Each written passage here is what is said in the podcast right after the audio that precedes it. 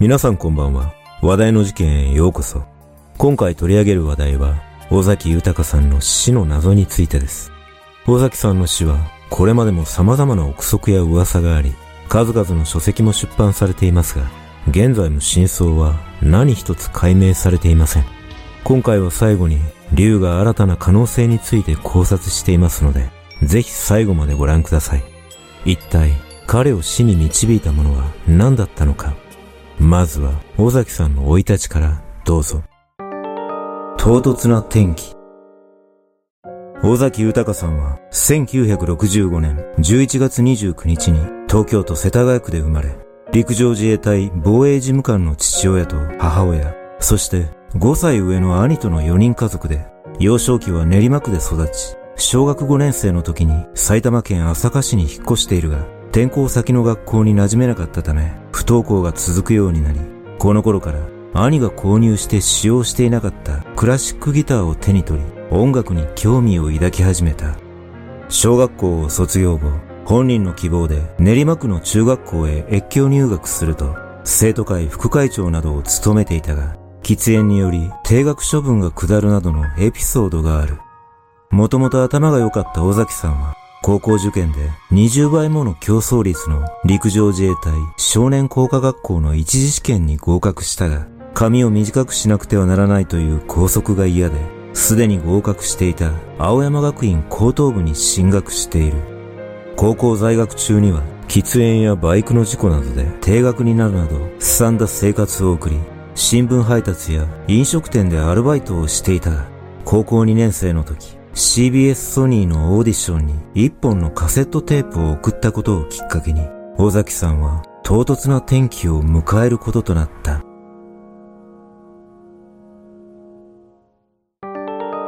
オーディション秘話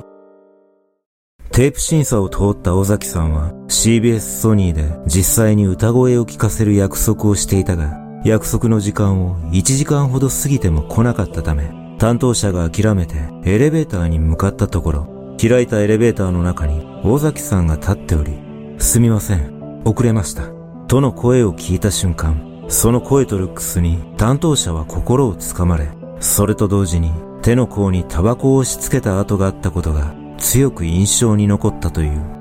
その後、まだ高校生とは思えないほどの完成されたオリジナル曲を披露した尾崎さんの歌声に担当者は圧倒され、尾崎さんは研修生としてデビューへの道を歩み始めた。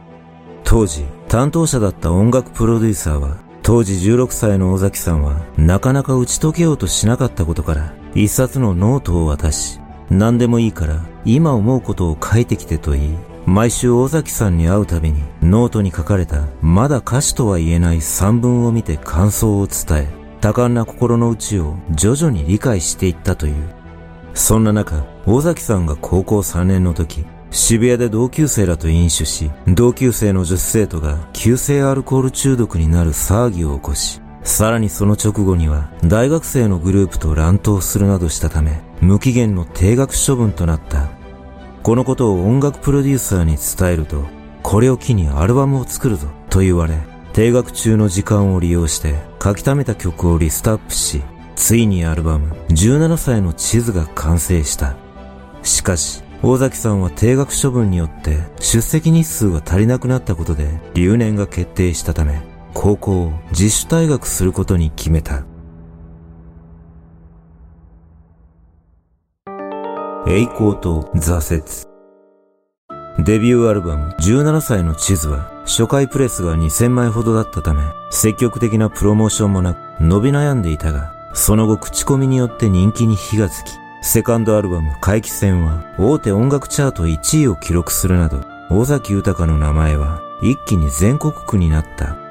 その影響力は特に10代の若者に集中し、尾崎さんは10代の教祖とも呼ばれ、当時の時代背景とマッチした歌詞の内容や、危機迫るような歌声が若者の心をつかみ、瞬く間に人気は絶頂を迎え、社会現象にまで発展した。しかし、尾崎さんが二十歳を迎えた頃、音楽の方向性を見失い、無期限の活動休止を宣言し、一人で渡米したものの、収穫がないまますぐに帰国して活動を再開させたが、移籍先のレコード会社とうまくいかず、新しいアルバム制作は何度も中断された。そんな中、ツアー中に肉体的、精神的な疲労から倒れてしまい、残りのツアーが中止となり、大崎さんは薬物に手を出してしまい、1987年12月、覚醒剤取締法違反で逮捕され、世間に衝撃を与えた。その翌年の1988年、大崎さんは21歳の頃から交際していた女性と結婚し、その約1ヶ月後、復帰作となる太陽の破片がヒットしたことで、最初で最後となるテレビ出演を果たし、東京ドームで復活ライブを行い、さらにその翌年の1989年、待望の長男が誕生した。そして1990年、古巣の CBS ソニーに復帰し、2枚組のアルバム、バースをリリースすると、オリコン1位を獲得し、その翌年には大規模ツアーを行い、大崎さんは完全復活を果たしたと誰もが疑うことはなかった。しかし、個人事務所を立ち上げたことをきっかけに、大崎さんは多忙を極め、再び肉体的に追い詰められた結果、自殺未遂を図るなど、精神的にも追い詰められる中、アルバム制作に取り掛かっていたが、1991年、母親が急死したことで、さらに精神的状況は悪化していった。突然の訃報。1992年4月25日午前5時過ぎ、東京都足立区千住河原町の民家の庭に全裸で傷だらけの男性が倒れているのを住人の女性が発見した。午前5時45分頃、通報で駆けつけた救急隊によって病院に運ばれ、男性の身元が尾崎豊だと分かり、病院から尾崎さんの妻に連絡が入っているが、身元の確認や妻の電話番号がどのような経緯で判明したのかについては明らかにされていない。その後、尾崎さんの家族が病院に到着すると、日本酒の匂いが充満している病室で、尾崎さんが奇妙な仕草をしていたことから、覚醒剤やったのと妻が尋ねると、やってないよ。病院で鎮静剤の注射を打たれたらこうなったんだよ。あの医者、俺に変なの打ちやがって。と尾崎さんは答え、医者はこの時、尾崎さんが傷だらけの状況を見て、脈も体温も正常だが、専門医に見てもらった方がいいと助言したが、尾崎さん自身が家に帰りたいと希望したことから、家族は尾崎さんを連れて帰り、午前7時30分頃に自宅に到着すると、そこにはマネージャーも駆けつけていた。それから2時間少しが経った午前10時前、大崎さんは突然、一点を見つめたまま動かなくなり、瞳孔が開いていたため、マネージャーが慌てて心臓マッサージをすると、大崎さんは手を振り上げ、体を回したことから、その手が妻の頬に当たってしまった。その瞬間、妻が反射的に、痛い、と声を上げると、尾崎さんはかすかな声で、ごめんね、とつぶやき、そのまま意識を失い、二度と目覚めることはなかった。その後、病院に再び搬送された尾崎さんは、午後0時6分に死亡が確認され、26歳という若さでこの世を去った。尾崎さんの体には複数の擦り傷があり、右目の上にコブもあったことから司法解剖が行われ、その結果、死因は肺に水が溜まる肺水腫だと分かり、その原因は致死量の3倍近くの覚醒剤を服用したオーバードーズによる急性メタンフェタミン中毒だと結論付けられ、傷害致死などの事件性はないと断定された。しかし、死に至る状況があまりにも不可解だったことから、真相を追求する声が高まり、様々な憶測が浮上するとともに、にわかには信じがたいような驚きの証言なども飛び出すこととなった。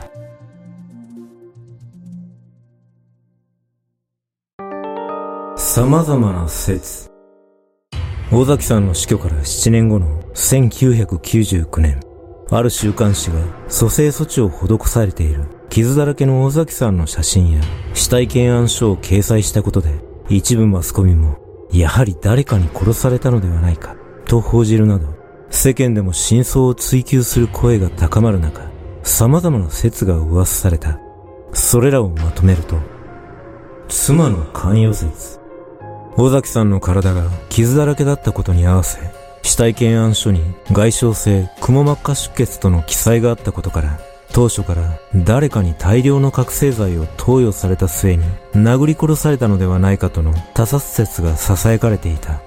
そんな中、1994年、あるジャーナリストが尾崎さんの死の疑惑について第三者による他殺であると新聞で断言し、その第三者とは尾崎さんの妻の男友達で実行犯は暴力団関係者とし、殺害方法については致死量以上の覚醒剤を飲ませ、暴行したとの記事を発表した。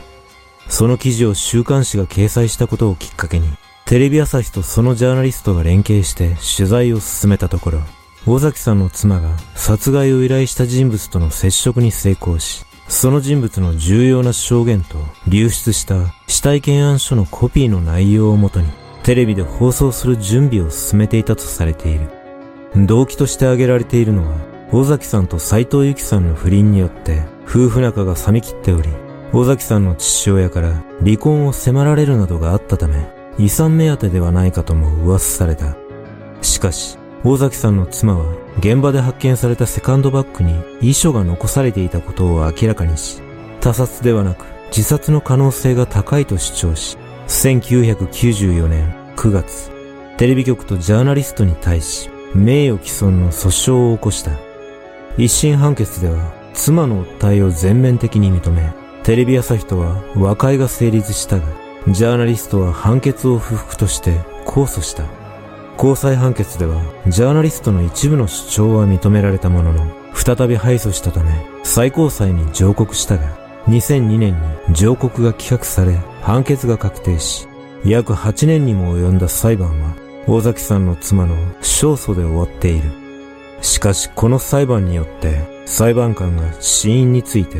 原因は不明であり様々な疑問が残ると認定し、さらにセカンドバッグに入っていたとする遺書については警察がその存在を否定したため尾崎さんの死はますます謎に包まれる結果となった。某宗教団体関与説。実は尾崎さんと妻は日本で有名な某宗教団体の信者だったとされ、尾崎さんの父親と兄も入信していたとされているが、尾崎さんが亡くなる5ヶ月ほど前に、父親と兄が脱会したことによって、尾崎さんも脱会し、妻だけが残る形となった。この宗教団体は脱会者に対し、裏切りと捉え、ひどい嫌がらせをすることで知られていたため、宗教団体の信者によって殺害されたのではないかとの噂が浮上した。しかし、この説に関しては単なる噂の域を出ておらず、現在はこの可能性は低いと見られている。暴力団員説。大崎さんの死から15年後の2007年、暴力団関係者のある男から衝撃の告白があった。その男に呼び出されたある記者の話によると、男は都内の暴力団組織に属しており、当時は工業関係のトラブル処理を担当していたとされ、理由は明かせないが、面識のあった尾崎さんを殺害目的で呼び出し、一緒に酒を飲み、酒の中に覚醒剤を入れ、その後複数人で暴行を加え、殺害したという。その際尾崎さんは、帰りたい、帰りたい、と虫の息になりながら何度も呟いていたとされ、その後、尾崎さんは殴られた痛みの熱を振り払うため全裸になり、逃げ込んだ先が発見された民家の庭だったという。また、この男が15年も経って犯行を告白した理由は、医者から癌を宣告され、余命半年となったことで、両親の呵責に苛まれたというものだった。そして最後にこの男は、これ以上の真相は墓まで持っていくと語り、記者と別れその場を後にしたというが、尾崎さんの死因はあくまで排水種だったことから、殺害が目的であれば、なぜ死亡したことを確認しないまま放置したのかという疑問などもあり、この男の告白には懐疑的な見方が多い。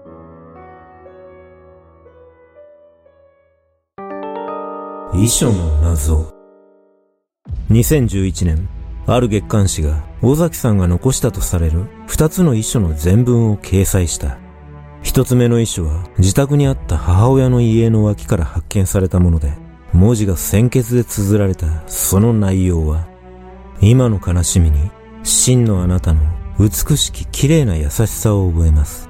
やがてこの暮らしを鏡として、そしてあなたを求愛し、あなたを幸せに導きます。私たちの愛に育まれる天使、ヒロヤを天命のもとに敬愛します。あなたは天命たる天女、そして天命たる女神、子はその道のもとに生まれたる天使。やがて世の幸を待つ人々にとって、人となる者たちが私たちのために幸働く日が来るでしょう。その日のためにあなたをこよなく愛します。あなたを生涯守ります。あなたに世界、そしてこの世のすべての幸せとなる尾崎豊より捧げます。天の女神、そして天の使徒を守る天の子、そして幸を待つ人々のために、茂み、あなたは本当に女神なのですよ。ヒロヤ、あなたは間違いなく天使なのですよ。私はただ、あなたを愛し続ける名の神であり続ける。皆の言うことをよく聞いて、共に幸せになってください。と綴られていた。そして二つ目の遺書は、大崎さんが持ち歩いていたセカンドバッグから発見されたもので、自ら命を絶つことを示唆した内容だったため、後に物議を醸すこととなったその内容は、先立つ不幸をお許しください。先日からずっと死にたいと思っていました。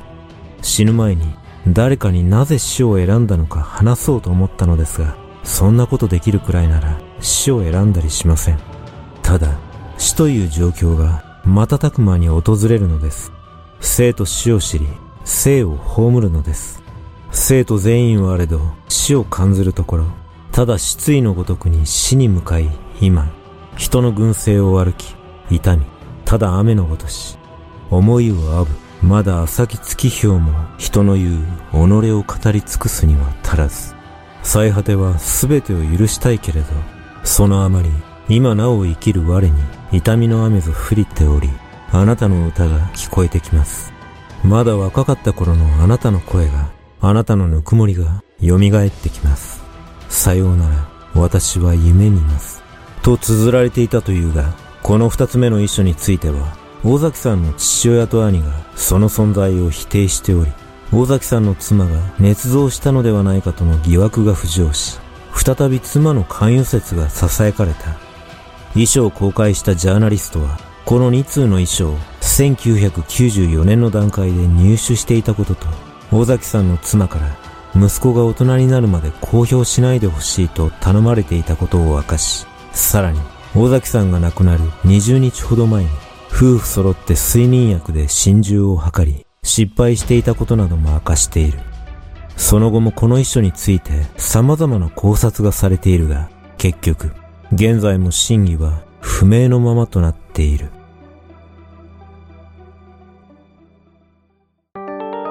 遺族のその後。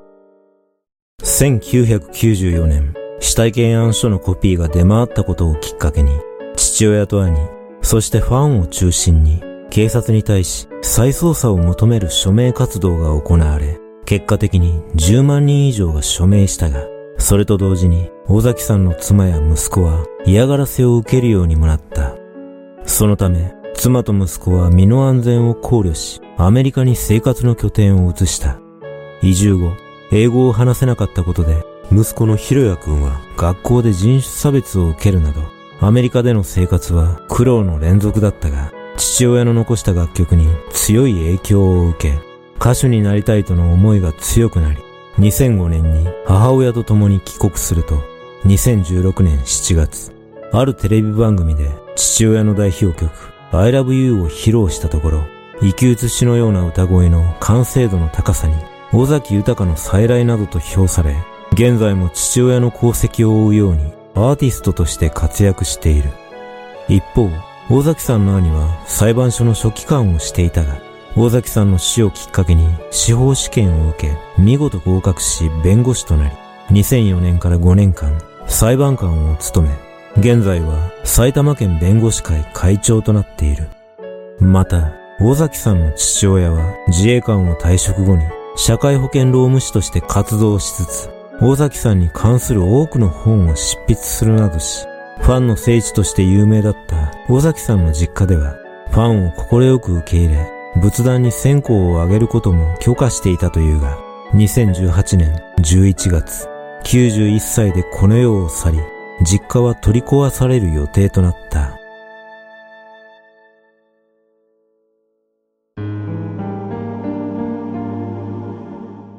実は、尾崎さんが亡くなった日の経緯が、後に明らかになっている。1992年4月24日、この日尾崎さんは後楽園の近くで妻と共にパーティーに出席し、パーティー終了後の午後9時頃、ホテルで偶然に昔の友人らに会ったため、子供のように喜んだ尾崎さんは友人らと芝浦のバーに飲みに行っている。そこでは日本酒を水のように大量に飲み、酒癖の悪さから店員に殴りかかるなどしたため、友人らに制止されているが、すでに尾崎さんの目は座った状態だったという。その後、日付が変わった25日午前1時30分頃、バーを出てタクシーに乗り込んだ尾崎さんは運転手に絡み、お前も金かと叫ぶと、車内に1万円札をばらまき、後部座席から運転手を蹴り飛ばした。午前2時40分頃、タクシー運転手は危険を感じたため、千住橋発出所に駆け込み、警察官に事情を説明すると、大崎さんは運転手に素直に謝り、料金を支払った上で和解した。その後、大崎さんは警察官に笑顔で敬礼し、千鳥足でその場を後にしたが、それから1時間ほどの足取りは分かっていない。そして最後の目撃情報は発見された民家付近でブロック塀に頭突きをしている不審な男として尾崎さんが目撃されており、その直後に民家の庭に侵入し、200万円が入ったセカンドバッグをぶちまけ、転げ回りながら名刺を並べるなど不可解な行動をとり、妻と写っている写真をボロボロになるまで眺め続けていたという。果たして、尾崎さんを死に向かわせた原因は何だったのか。何者かに殺害された可能性はあるのか。この不可解すぎる死の真相とは。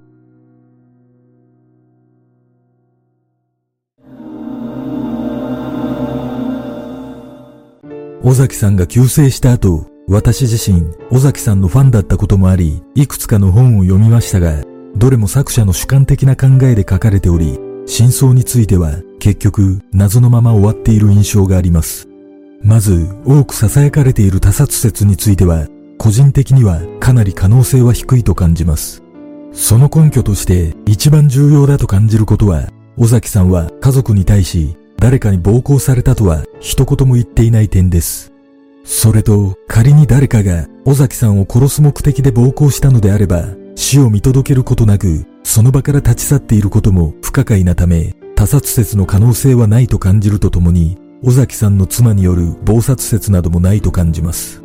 ただ、一つ妻に対し疑念を抱くことは、セカンドバッグに残された遺書は本当に尾崎さんが書いたものだったのかということです。筆跡鑑定が行われていないので真偽はわかりませんが、文章を見ると、先立つ不幸をお許しくださいから始まるなど、とても尾崎さん本人が書いたとは思えないというのが正直な感想です。これは私の想像ですが、世間から風当たりの強かった尾崎さんの妻を見て、不憫に思った誰かが妻を救うために自殺と断定できるような遺書を作成し、セカンドバッグから見つかったことにするよう助言したような気がします。だとすれば、むしろこの遺書の存在によって、さらに妻に対する疑惑が膨らみ、全くの逆効果だったということになります。そもそも死因が排水種であることから、あらゆる状況から見ても、自ら命を絶ったという説は無理があると感じます。そして、これは私の見解ですが、尾崎さんの死は自己的な要素が強いような気がします。尾崎さんは覚醒剤で一度捕まった際にも腕に注射痕などはなく口から飲んでいたとされているため亡くなった日も自らの意思で覚醒剤を口に入れたと推測することができます。おそらく自ら口に入れたことがあるのならば、その苦い味を知っているため、誰かに酒に混ぜられてもすぐに気づくと思われることから、ここでも他殺説は否定できます。また、体中が傷だらけで全裸だったことなど、常識的にはかなり不可解だと感じますが、母親の死をきっかけに死に対する考えに変化が生じ、自ら命を絶ちたいとの願望が少しでもあったとすれば、覚醒剤と酒の影響で自傷行為に走ったことも納得できます。そして、尾崎さんの死の原因となった排水種についてですが、排水種は様々な原因で起こるとされ、突発性が高いことからアルコールで血管の透過度に変化が起き、血液の水分が肺胞内に滲み出るなどの症例もあります。このことから当然アルコールと覚醒剤によって排水臭が引き起こされた可能性はありますが、もう一つ可能性として考えられるのは、搬送された病院で打たれた鎮静剤が排水臭を誘発する原因になったということです。どのような種類の鎮静剤が打たれたのかはわかりませんが、病院で尾崎さんが、あの医者、俺に変なの打ちやがって、と話していたことから、もしかしたら、尾崎さん自身が鎮静剤による体の異変に気づいていたのかもしれません。皆さんはどんな考察をするでしょうか？